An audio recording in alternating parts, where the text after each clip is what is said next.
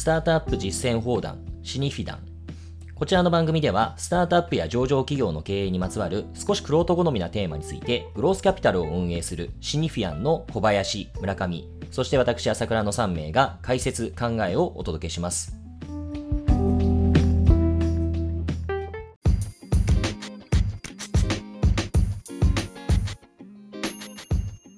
はい、えー、こんにちは。シニフィアンの朝倉です。シニフィアンの小林です。シニフィアンの村上です。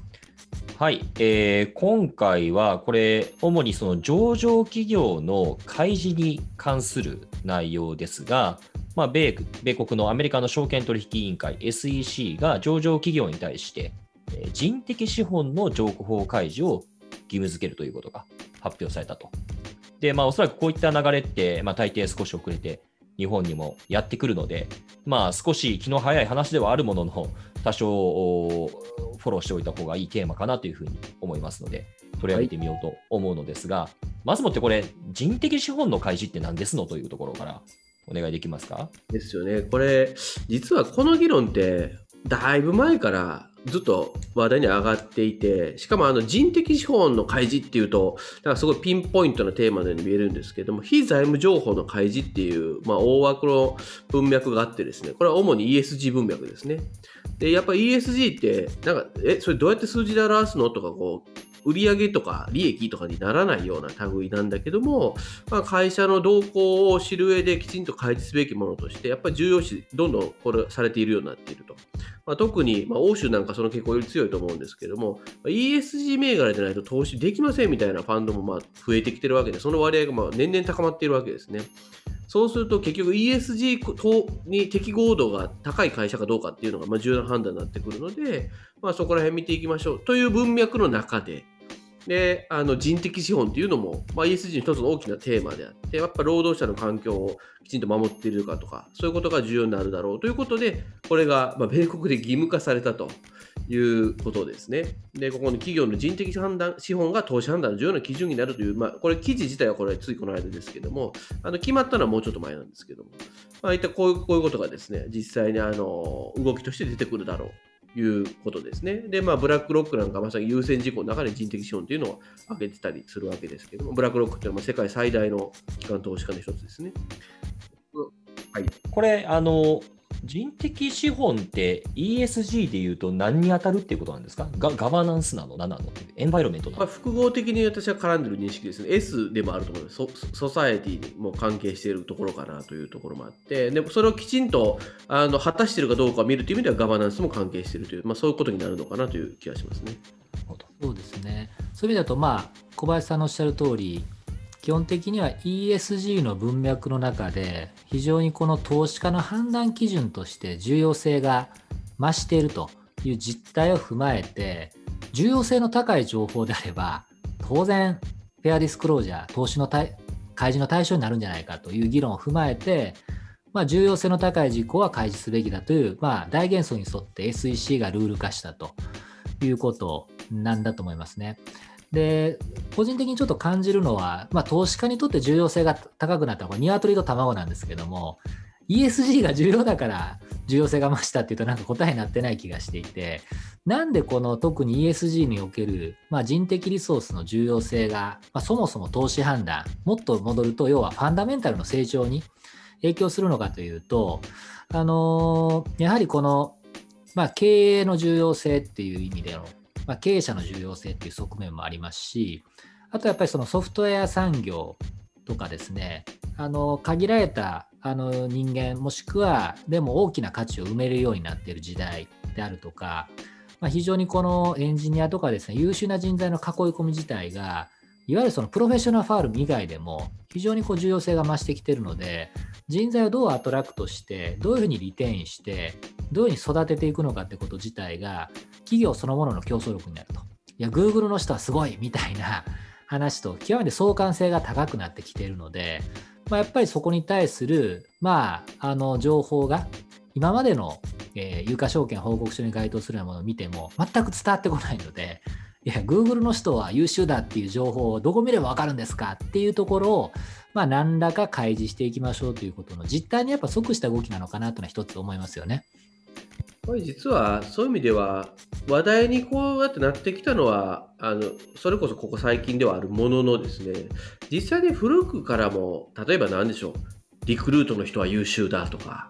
まさにさっき上がった Google のエンジニアは優れているとか、まあ、少なからずなんだかんだ投資判断に入れてはいたんでしょうね。ただそれをどういう情報からやる仕入れるかっていうと必ずしもこの開示っていう形で企業から発信されたものっていうよりは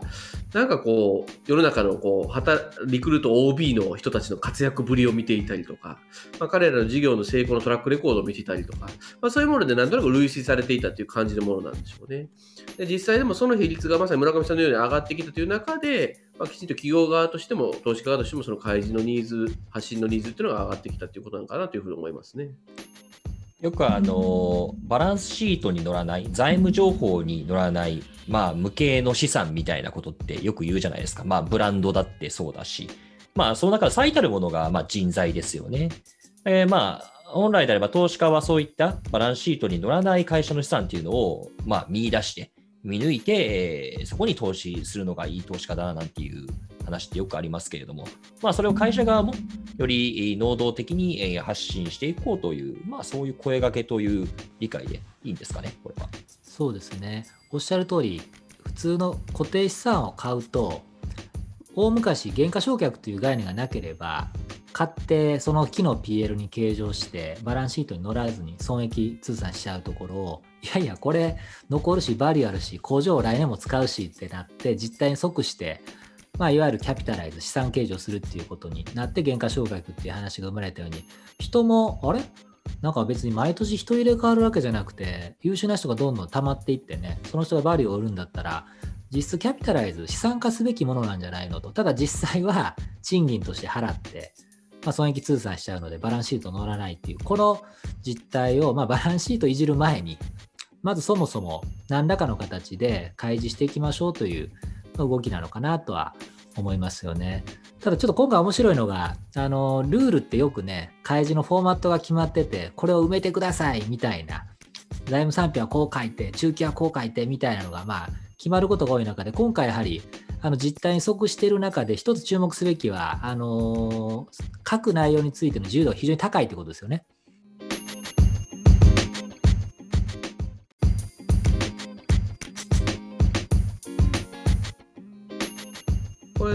さにそういう意味ではかなり会社側に対する裁量を大きい形ででも義務化したっていう感じ。そこが面白いですよね、うん、これ実際じゃあ会社側としてはどんなことを開示していけばいいですかね？そうですよね。これちょっと我々の方でもまあ手探りで議論ってことだと思うんですけども。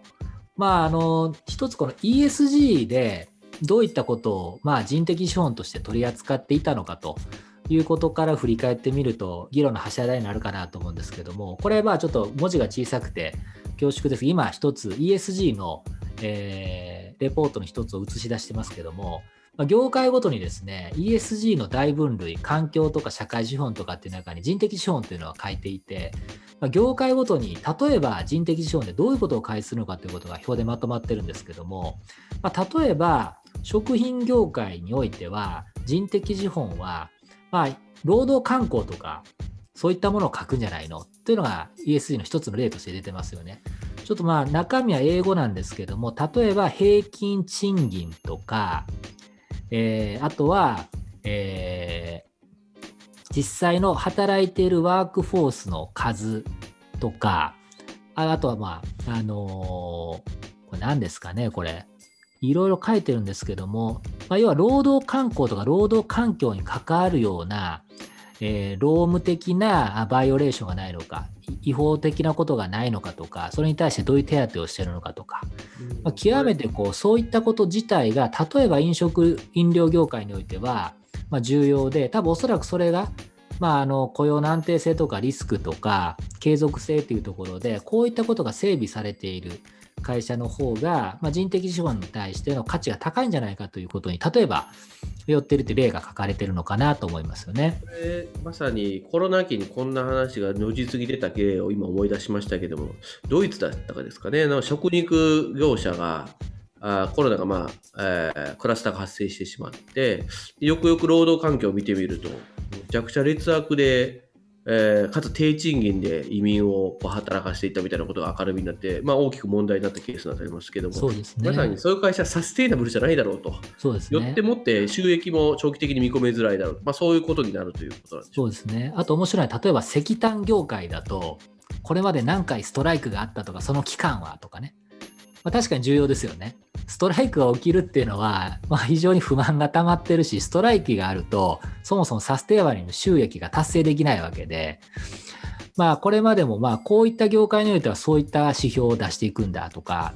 まあ、あの見ていくと非常にこれ面白いので、お時間ある人見てみると面白いなと思うんですけども、業界によって重要性が高い開示内容がもう本当に千差万別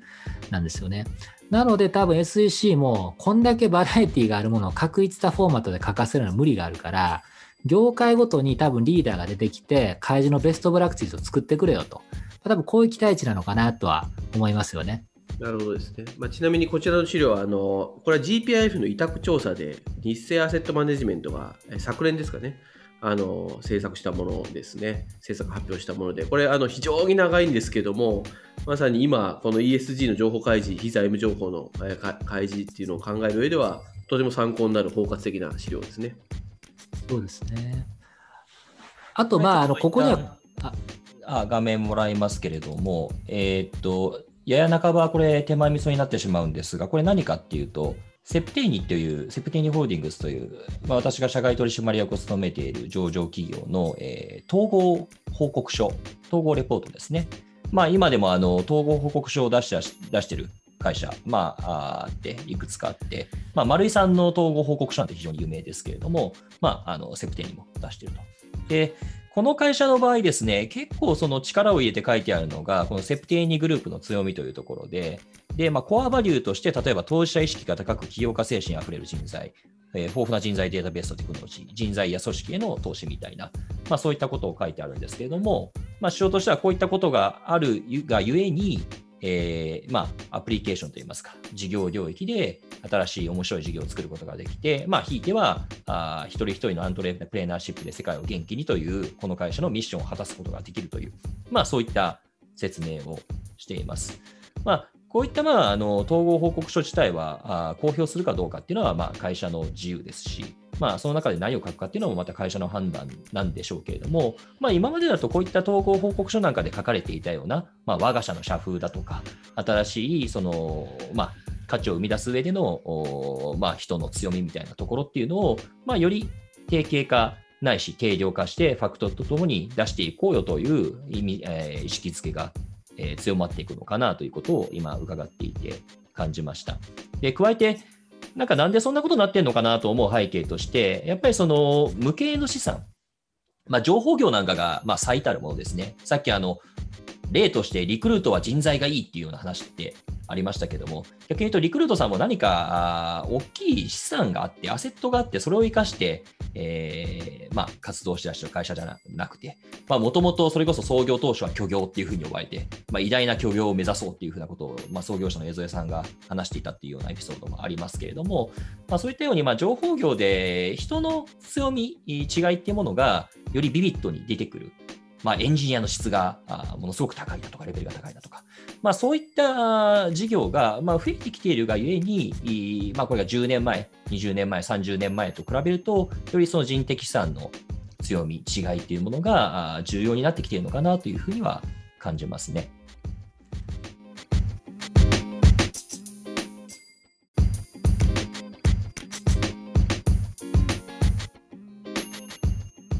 私、我々もね、あのいろんな会社のフェーズに投資をしているわけですけども、やっぱりあの最近グロースしているような会社、我々自身を見るときでも、かなりの部分人見てますよね。あのやっぱりあの経営者どんな人か、経営陣はどんな人か、どういう関係性で、マネージャーはどうなのか、エンジニアの質はどうなのかということで、やっぱりそこにおける人がどれだけヘルシーに気持ちよく高い質の人材が協力的に働けてるのかっていうのは、まあ、当然見てるわけで、まあ、これはなんとなくふわっと確認していてで僕ら実はそういったことを判断基準にして投資してる一方であの上場した瞬間にそれが全く肌感なく数字だけ見て投資してよっていうふうになってたところのギャップをやっぱりこの実態に即して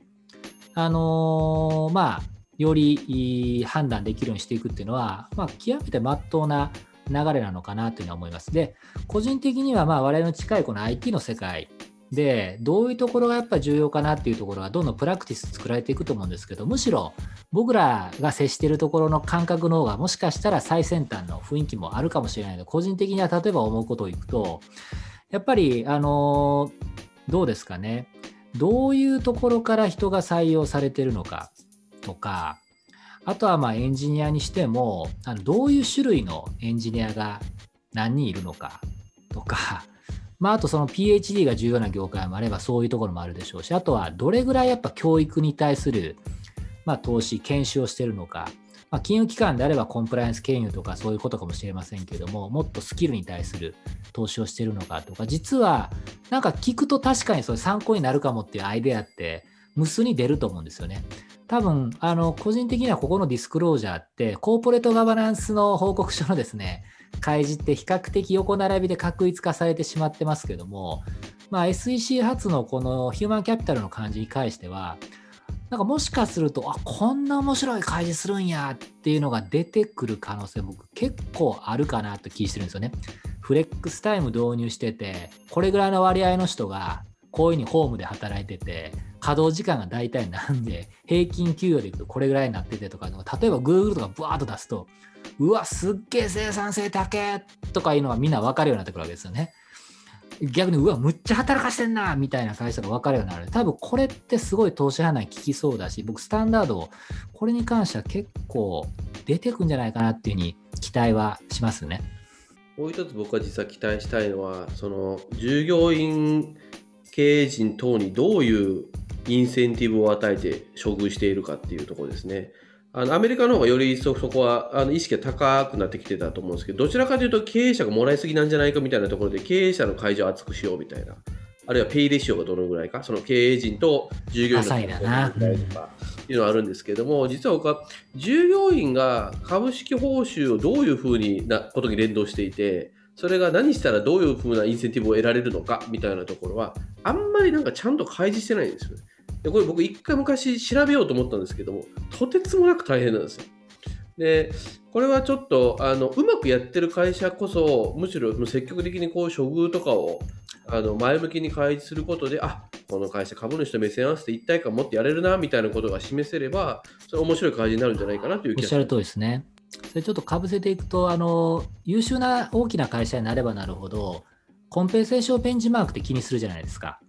要は、あの、あれ、俺、Google2000 万払ってるのに、うち1000万とか言うと、そもそも質に差が出るので、従業員のコンペンセーションベンチマークって大きくなるフェーズで必ず気にすると思うんですよね。でその中で、あのまあ、平均値も大事ですけど、幅ですよね。だか全員800万から600万っていうのか、まあ、500万の人もいるけど2000万の人いるやんっていうのって多分企業の競争力を何か表してるようになると思うのでおっしゃる通り僕コンペンセーションの方の開示ですら今合計値だけですよね。で割り算して平均値出すっていう世界から多分幅ですよね。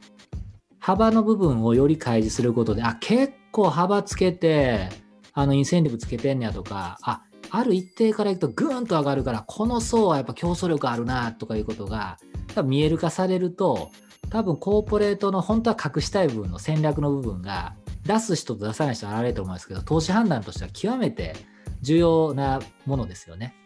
そういう意味ではこの人的資本の開示一つのまあきっかけとなってこの非財務情報のところでより前向きにこう単に義務だから形式的にチェックボックスに入れるっていうんじゃなくて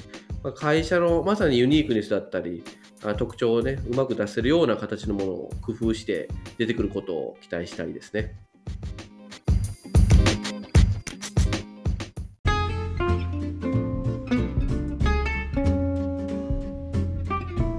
最後までお聞きいただきありがとうございました。こちらでお話した内容は何らかの投資行動を取ることを勧誘するものではありません。いかなる意味においても特定の有価証券、金融商品の売買の申し込みを推奨するものではないことをご理解ください。